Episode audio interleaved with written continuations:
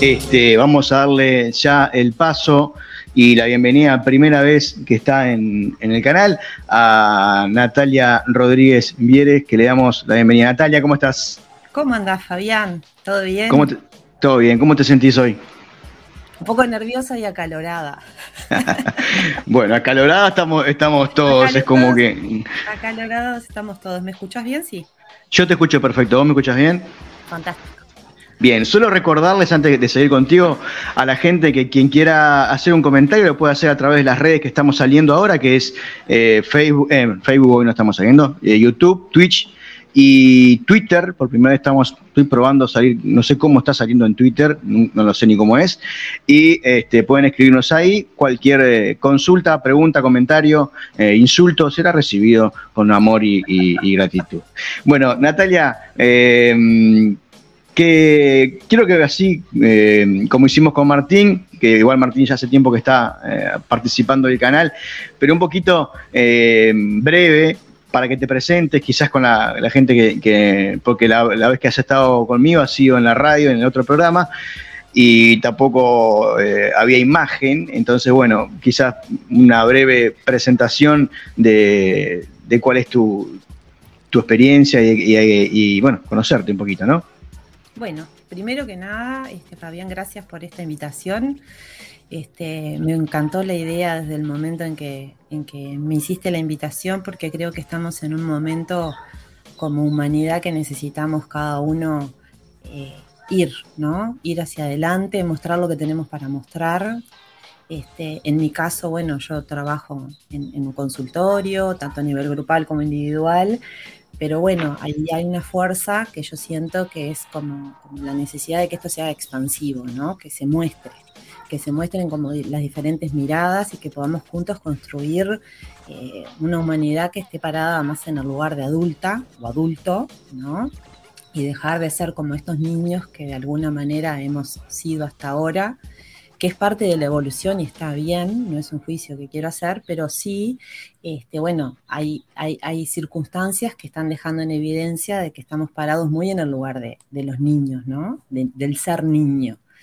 Y, este, y bueno, y cómo contribuir a, ser adultos y a tomar decisiones desde el propio discernimiento, este, entendiendo de que si cada uno se va ordenando y va sanando, eh, contribuimos a un inconsciente colectivo, ¿no? Y, ponemos ahí una fuerza para que todo se mueva, todo el engranaje que está disponible para que se mueva. Hay aunque, parezca que hay palos en los engranajes. Vos, vos nombraste ahora, pusiste eh, consciente colectivo. ¿Hay un consciente colectivo que generó todo lo que estamos viviendo en estos últimos tiempos? ¿Para vos? Sí, sí, claro. Sí, claro. Eh, el hecho de que estemos parados en lugar de miedo, el hecho de que, estemos parados en lugares de, creencias de escasez, del lugar de siempre estar como necesitados, de que tiene que ser el otro el que me lo resuelva, ¿no? Llamémosle, no sé, el gobierno, eh, un, ente, lo que fuese, ¿no? Cuando estamos parados en esos lugares, lo que estamos es emitiendo, ¿no? Compartiendo una información a nivel inconsciente que va a ese inconsciente colectivo. Y entonces hace que, se manifieste esa información. Entonces, una, uno de los aspectos que nosotros podemos empezar a pensarnos es desde qué lugar cada uno, con las capacidades que tiene, puede sanar, ordenar, estar en la mayor coherencia posible, ser el mejor eh, ser humano, ¿no? Realmente ser humano. Y desde ese lugar vamos como, vamos, cómo no, vamos aportando una nueva información a ese consciente, inconsciente colectivo para que empiece como, como agarrar viento en la camiseta, ¿no? Y este y un poquito para que la audiencia la audiencia la, costumbre de radio viste para las personas que nos están viendo que vos me habías preguntado y yo me fui por las ramas este presentarme un poquito. Yo, yo colaboré con esa idea de las ramas porque te pregunté algo que también te llevó para otro lado. Así que estamos en la misma. estuvo buenísimo este, porque es un punto muy importante a tener en cuenta cuando, cuando creemos que lo que hacemos no es suficiente, ¿no?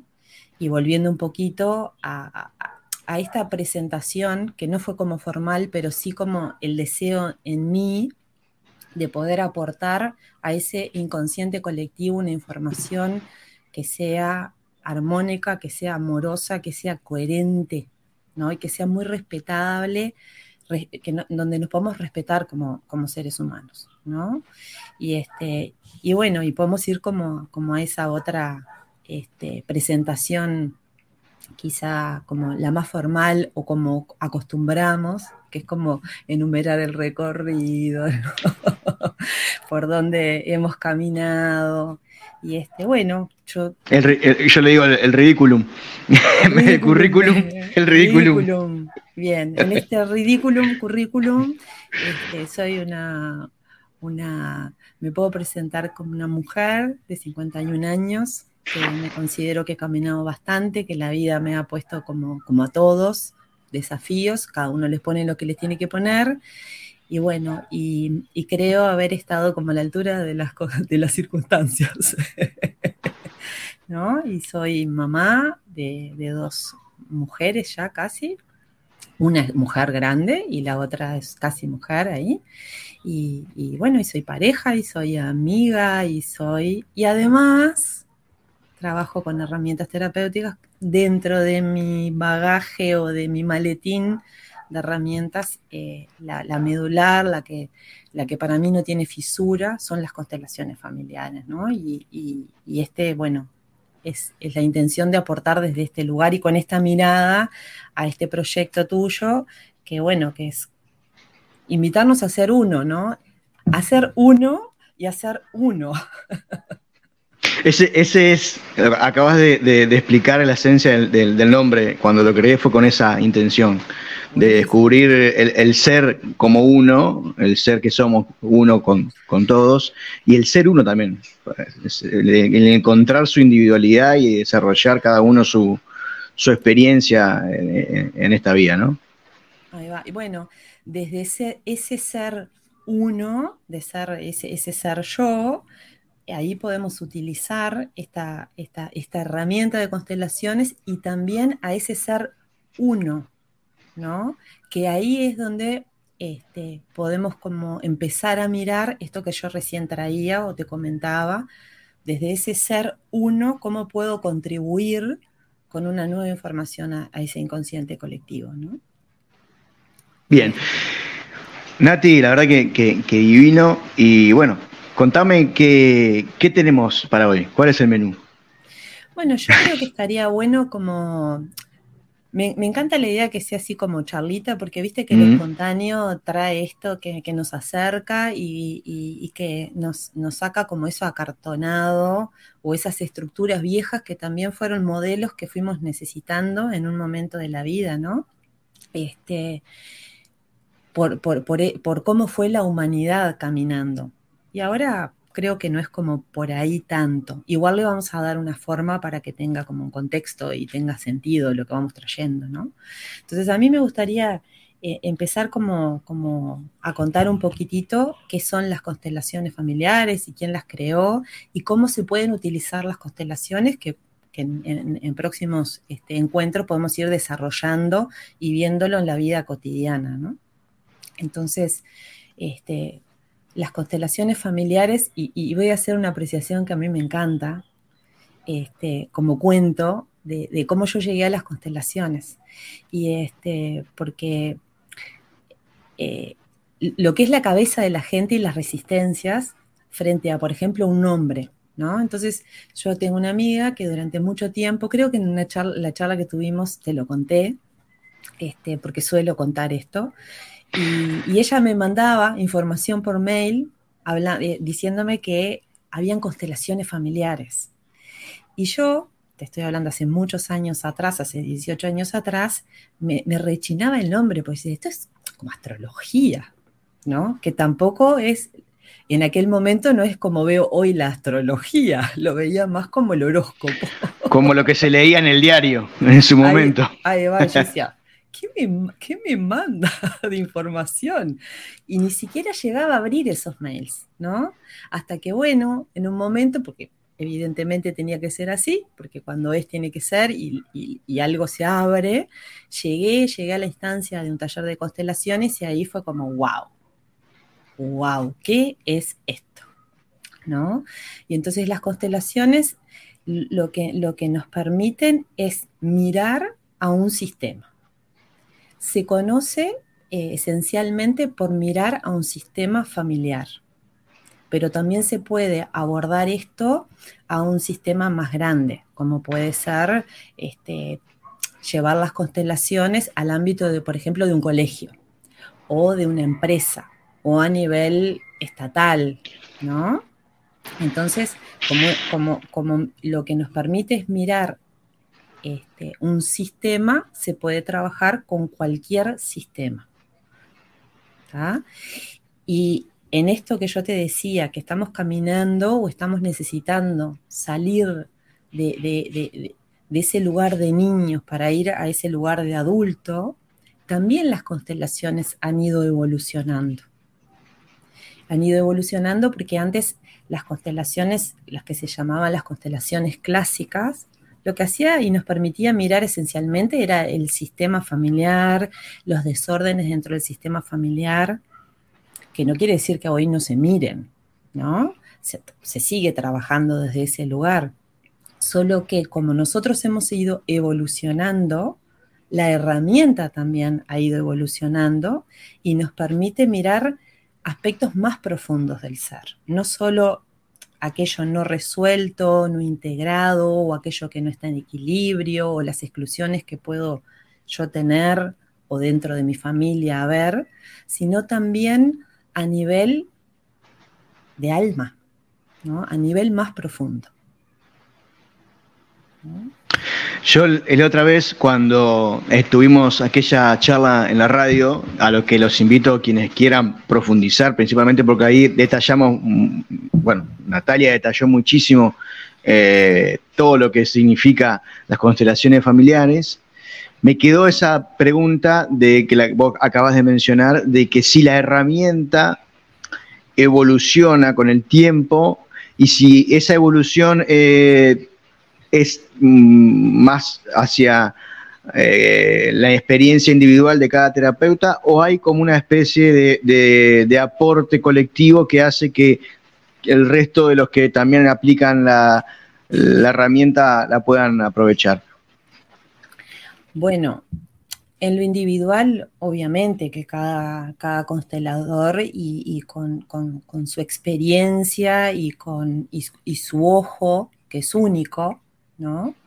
va a ir eh, dándole con sus matices a cómo mirar este sistema. Eso eh, en todas las áreas de la vida ocurre, ¿no? Podemos tener una misma formación y sin embargo, después como lo ponemos, se muestra de manera diferente. Ahora, eh, la evolución de las constelaciones familiares nos lo dejó el legado de Bert Hellinger, que es quien creó las constelaciones familiares, o creó, descubrió, trabajó sobre ellas y fue viendo esta evolución. ¿no? Eh, Bert Hellinger se murió allá hace unos años y a mí realmente me hubiese encantado.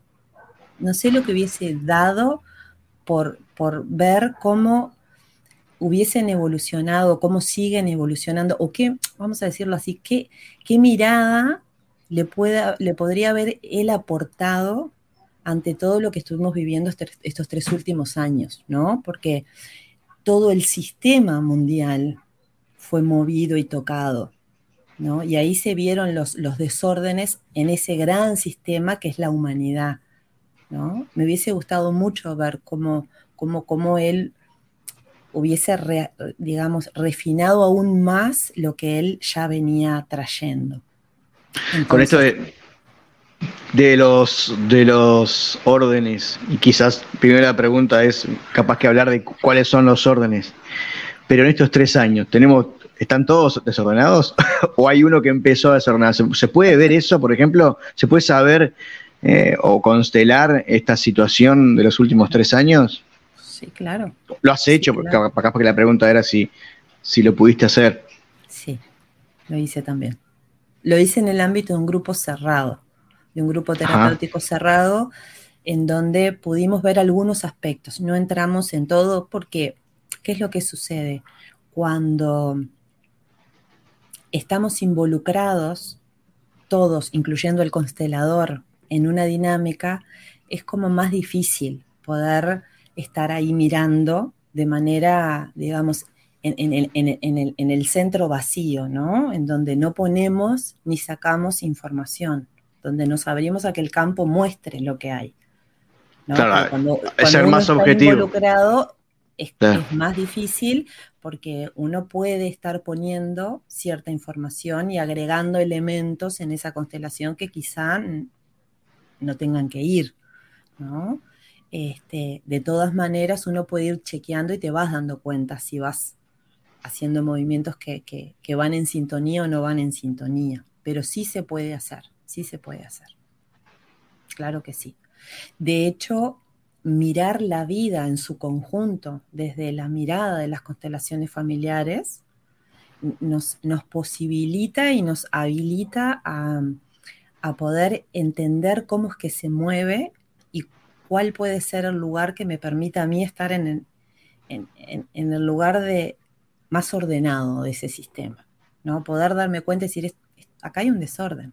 Yo, a esto no, no, no, no, no, no, puedo estar, eh, digamos, prestándome o, o, quedándome en este lugar porque, porque me pierdo. Pero acá me parece que estaría bueno empezar a hablar un poquito para la gente que no tiene ni idea qué son las constelaciones familiares, de qué estamos hablando. Por lo pronto, por arriba, aunque después podamos en próximos encuentros este, ir eh, aprovechando a, tomar un orden sistémico y poder llevarlo a diferentes, digamos, ámbitos de la vida, desde personal, y poniendo ejemplos, o sociales. Y ahí lo podemos como, abrir más. ¿Te parece? Sí, me parece perfecto, me parece perfecto. Entonces, este, cuando nosotros hacemos, nos disponemos a, mirar una constelación, vamos a explicar, vamos a decir qué, sería, qué es constelar, ¿no? Es configurar en un espacio determinados elementos de un sistema familiar que me permita observar si ahí hay un desorden o no hay un desorden. Partimos de la base que hay un desorden porque alguien va a llegar a ese espacio, a un taller de constelaciones y va a decir, a mí me pasa tal o cual cosa, necesito ordenar esto. O a veces, cuando empezamos a tener la mirada sistémica y conocemos los órdenes del amor, empezamos a decir, pa, pero acá esto, esto me hace ruido. Esto no está en orden, acá hay un desorden. Entonces lo vamos llevando a, todos los aspectos de nuestra vida. Entonces, configurar en ese espacio y mirar la dinámica que a simple vista nosotros no vemos. A nivel consciente nosotros no vemos. Tenemos un problema, pero no sabemos a qué obedece. Y las constelaciones nos permiten ir a mirar en profundidad y ver cuál es la dinámica que está oculta, cuál es el desorden que se está manifestando o se está mostrando. Y son tres los órdenes que Hellinger le llamó los órdenes del amor, que el primero es la pertenencia, ¿no? El derecho a pertenecer aquel sistema, en el caso familiar, a esa familia en la cual yo nací. Yo nací dentro de esta familia y bueno, independientemente de lo que yo haya hecho o de las cosas que me puedan haber sucedido, tengo el derecho a pertenecer. ¿no? Y si soy excluida, o puede ser otra persona de mi familia, si es excluido, esto luego se va a mostrar más adelante en una próxima generación. ¿Y por qué se va a mostrar? Porque para evolucionar, el clan necesita ir todo. No puede quedar allá alguien excluido. ¿no? Entonces, un posterior para, y dice, a ver, y es a nivel inconsciente, no somos conscientes. Entonces recreamos algún aspecto o alguna dificultad de aquel excluido. Y no sabemos por qué nos pasa eso en la vida, ¿no? Hasta que en un, en un taller, por ejemplo, de constelaciones podemos ver que estamos en sintonía con una persona que fue excluida y que es, necesita, es necesario mirarla e incluirla. ¿no? Y si nosotros lo amplificamos o lo llevamos, digamos, de lo micro a lo macro, lo mismo lo podemos ver a nivel mundial, ¿no? Si lo ponemos, por ejemplo, en un contexto del mundo, ¿no? Este, podemos hay exclusiones, por ejemplo. Este orden que vos planteás y que yo profundicé eh, contigo en la, en la, en la, charla de otra vez, eh, lo apliqué específicamente con, con mis hijos, que viste que uno por lo general cuando el, el nene medio que se porta mal así, o bueno, se porta mal, hace algo que a nosotros nos parece que no es correcto, este, bueno, andate para tu cuarto o, o andate para tal lado. Y el hecho de, no excluirlo, de, que se mantenga y que, bueno, veamos qué está pasando y, y fue bastante maravilloso ver la diferencia en todo sentido, desde el tiempo que se reducía muchísimo el tiempo para que se tranquilizara, para que pudiera observar lo que estaba pasando, para que pudiera incluso reconocer dónde él eh, estaba generando, o ella, porque son, tengo dos, eh, la grande y, el chico, y es maravilloso poder darse cuenta que eso de, no excluir a la persona cuando está pasando una situación desagradable o, que, o de, disgusto, a mí me, cambió eh, parte de mi vida, por no decir así, o por lo menos el cotidiano con mis hijos, un montón. El hecho de poder eh, eh, darse cuenta que, que, eso de sacarte de, un lugar, lejos de generarte que te tranquilices, claro, te genera esa sensación de, aislamiento, de rechazo, aparte de rechazo por parte de quien te debe contener y cuidar y acobijar. ¡Wow! Bien, qué velocidad. bien, aplicaste ahí en la vida cotidiana un orden del amor. Bueno, eso que acabas de poner en ejemplo eh, es, fantástico, ¿no? Porque eh, la importancia de, ser mirados, todos necesitamos ser mirados, ¿no? Y todos tenemos derecho a, a ocupar el lugar dentro de ese sistema, ¿no? Y no ir y, no ser sacado o expulsado por no, por no, digamos, acatar las normas, como vos, ¿no? La, norma del papá. Que esto no quiere decir de que vos no puedas ahí poner el límite, ¿no? O sea, el límite hay que ponerlo igual. Pero ¿desde qué lugar poner ese límite? ¿No? ¿Desde qué lugar? ¿Excluyendo al otro? ¿No? O entendiendo de que hay diferencias y que tenemos que encontrar un punto en común para poder subsanar eso que nos está pasando. Incluso me, golpeó, me golpeó fuerte en mi, en, mi coherencia, por decirlo de una manera, porque en estos tres años fui un, quizás uno de los que, de tantos que no acató las órdenes y que en muchos lugares se sintió excluido, ¿no? Entonces era, acá lo, porque lo, acabo de ver ahora esto, ¿no? Porque vos dijiste, bueno, no acatar lo, que se espera del otro este, genera la exclusión. Y claro, es esa sensación de, de, exclusión, de rechazo, de que no, no, sos, eh, no sos normal, por decirlo de alguna manera, ¿no? que era quizás el mensaje. ¿no? Entonces, este, poder empatizar desde ese lado también en lo que, en lo que los niños sienten cuando uno hace ese tipo de cosas o cuando cualquiera es excluido de, alguna situación por no hacer lo que todo el mundo espera de vos, es, es, es fuerte.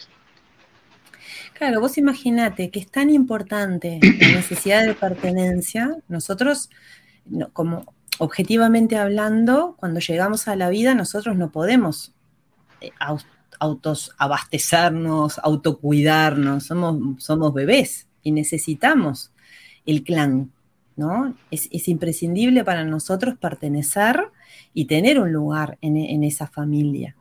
Entonces, en base a esa necesidad primaria, después nosotros vamos a funcionar en la sociedad. ¿no? Entonces nos vamos a mover y, el primer movimiento que hace un niño chiquitito cuando empieza a, lograr desplazarse es ¿no?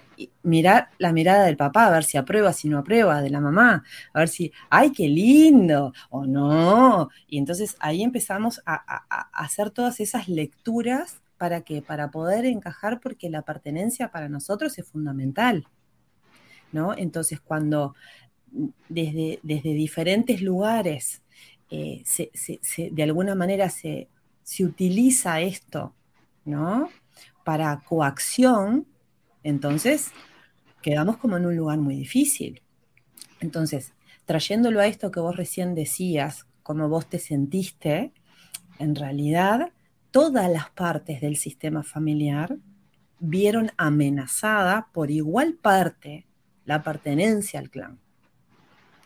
¿Está?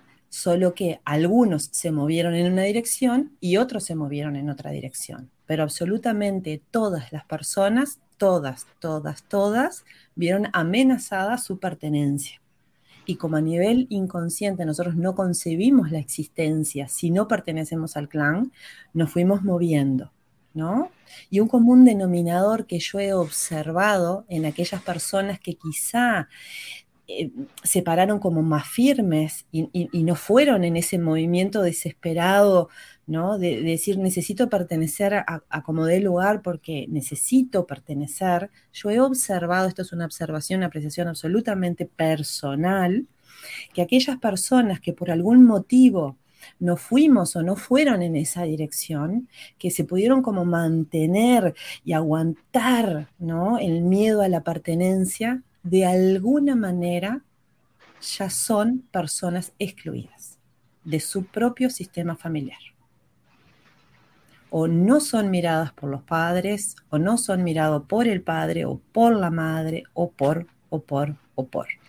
Entonces, una persona que ya gestionó esto en la herida familiar, puede pararse como un poquito con mayor fuerza, ningún iluminado ni cree nada, sino que tiene ya, porque ¿qué, ¿qué pasó? Se dio cuenta que a pesar de no haber sido mirado por mamá, por papá, por los abuelos, ¿no? Igual sobrevivió. Tiene ese registro. Esto es una apreciación absolutamente personal. O sea que vos me estás diciendo que el, tomar esa decisión de, no hacer lo esperado eh, genera, eh, eh, o sea, no sé cómo es, genera ese desorden en, relación a, los padres, pero asumir la, o sea, haber tomado esa decisión De, no acatar ciertas las, normas. no, te perdiste. Me perdí, por eso te estoy preguntando. ¿Es algo que sanó, que ayudó a sanar o que genera un, otra situación posterior? Ah, bueno, después puede generar otra situación. sí. Estoy hablando de esa decisión, ¿no? Frente a que fue amenazada o, no, o nos vimos amenazados como humanidad a perder nuestro lugar dentro del clan mayor que podemos decir la sociedad, ¿está? algunas personas que, en, y esta es mi mirada, no es de las constelaciones familiares, es mi mirada, es personal, es lo que yo he observado. Aquellas personas que por algún motivo, en mayor o menor medida, fueron excluidas de su propio clan, cuando aparece esta situación, pueden manejarse o moverse con más soltura, porque total si yo ya soy un excluido? Aunque se vea con los padres, aunque, pero quizá toda la vida fue, ¿no? Porque vos hiciste siempre cosas raras y vos sos el raro de la familia y vos siempre con tus cosas y fíjate que, no puede ser. Y ahí el hijo o la hija igual, ¿no? Fue en busca de, esa necesidad de ser, ¿no? Y, y lo logró. Quizá el precio de no ser mirado con buenos ojos por el padre, por la madre o por toda la familia. Entonces, y si igual lo fue haciendo ese caminito despacito, cuando llegó este momento, fue como, eh, bueno, si ya igual no soy mirado por mi madre o por mi padre, a mí si me mira el vecino, el abuelo, lo que sea, si yo siento que para ahí no tengo que ir, no voy. Claro. En tanto y cuanto aquellas personas que o por mucha necesidad de ser miradas a cualquier precio, ¿está? A cualquier precio por la necesidad de pertenencia. Y esto nos mueve algo internamente, esto no es intelectual. Por esa necesidad de pertenencia. O porque siempre fueron mirados con buenos ojos y se fueron, digamos, como educando, por decirlo de alguna manera, a hacer un movimiento y el padre y la madre.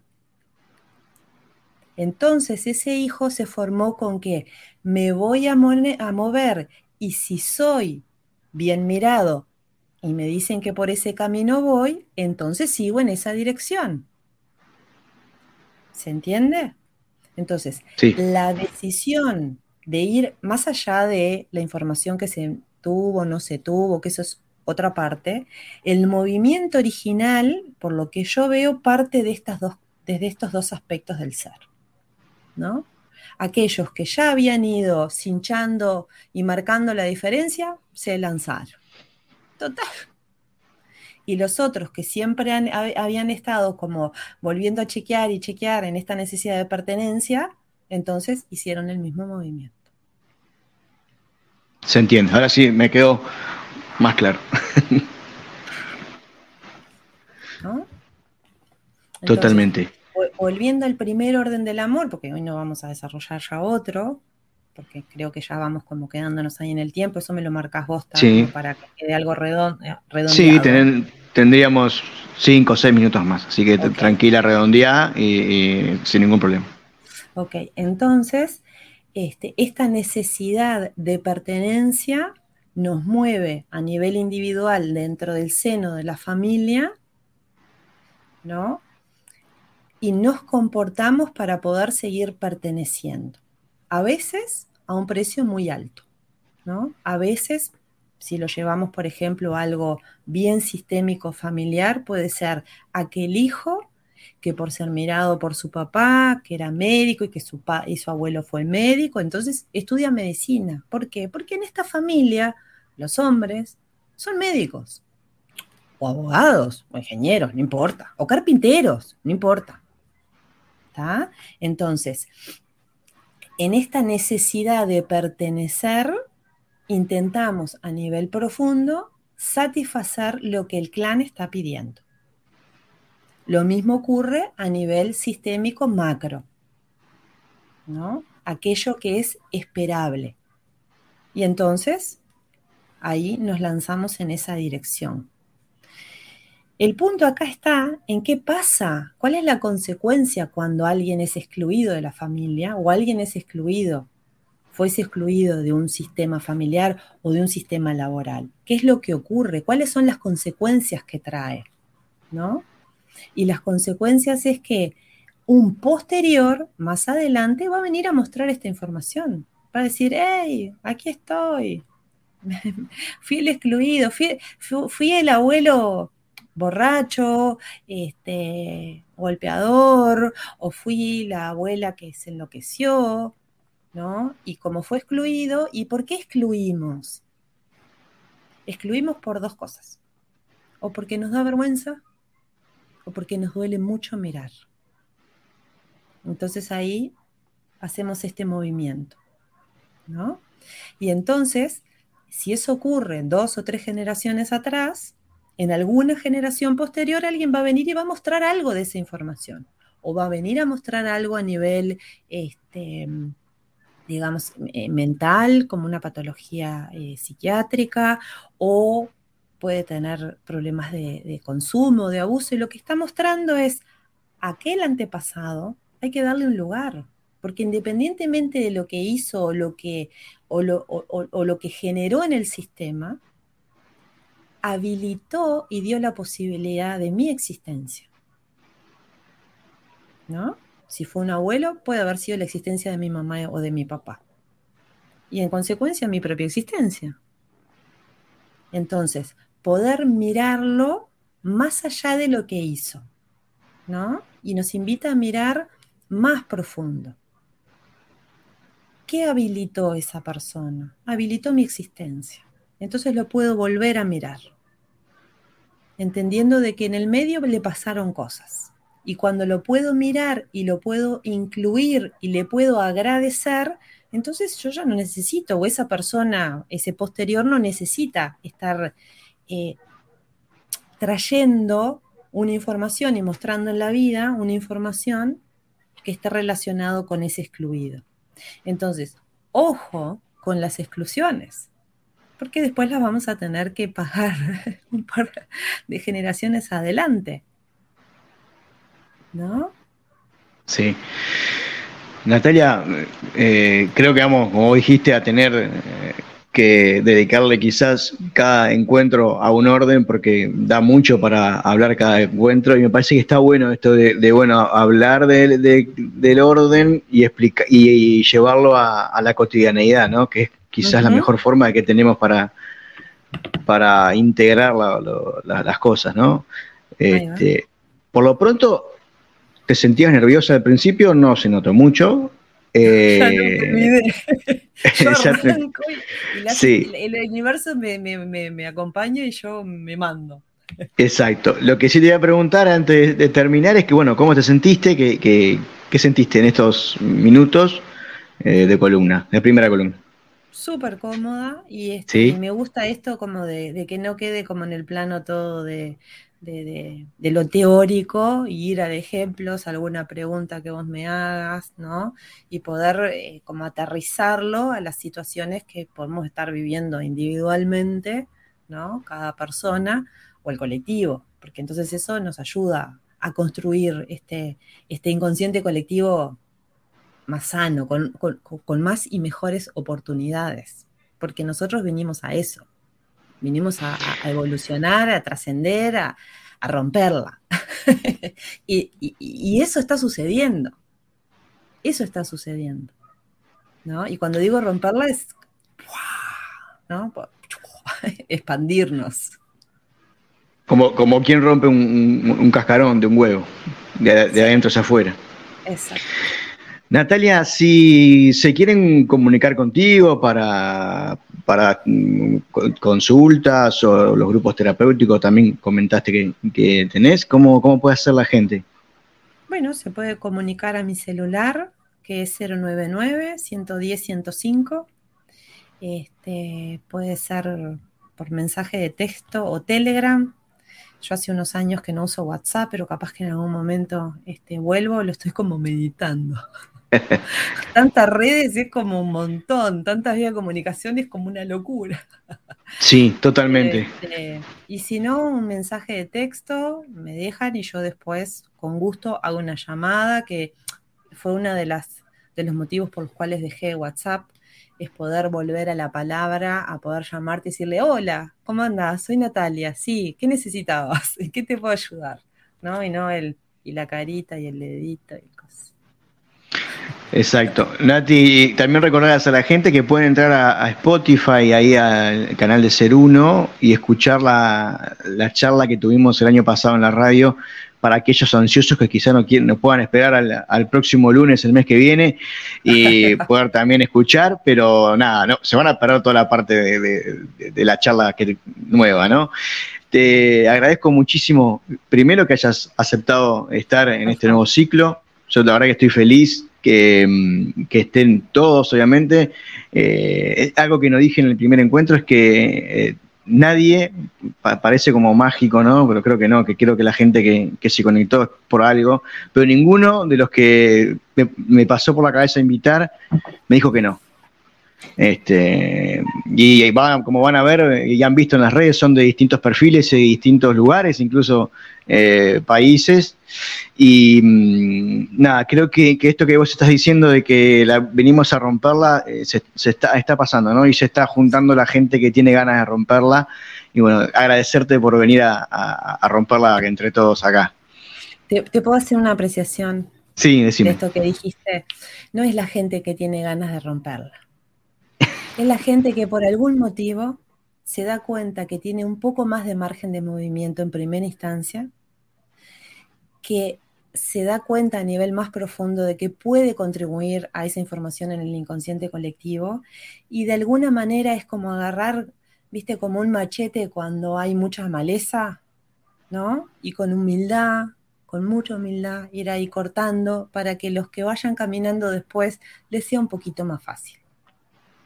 ¿No? Porque para poder hacer ese movimiento de gran expansión necesitamos necesitamos que todos puedan venir. Hay lugar para todos, hay lugar para todos todos son necesarios. Pero si nosotros empezamos a decir, los que hacemos esto, los que no sé cuánto, ahí estamos haciendo exclusiones. los despiertos, la disidencia, los no sé qué, los no vacunados, los vacunados, los, grandes, los chicos, los, negros, los blancos. Somos uno, vinimos a ser uno. Totalmente, totalmente. Nati, te mando un abrazo grande, feliz descanso también y nos encontramos en la pantalla eh, dentro de cuatro lunes y que agradecerte nuevamente por, haber estado. Divino, bueno, muchas gracias a vos y a todos y bueno, que este proyecto agarre viento en la camiseta que, que no nos paga nadie. sí, totalmente. Un abrazo grande y nos vemos pronto. Bueno, chao, chao.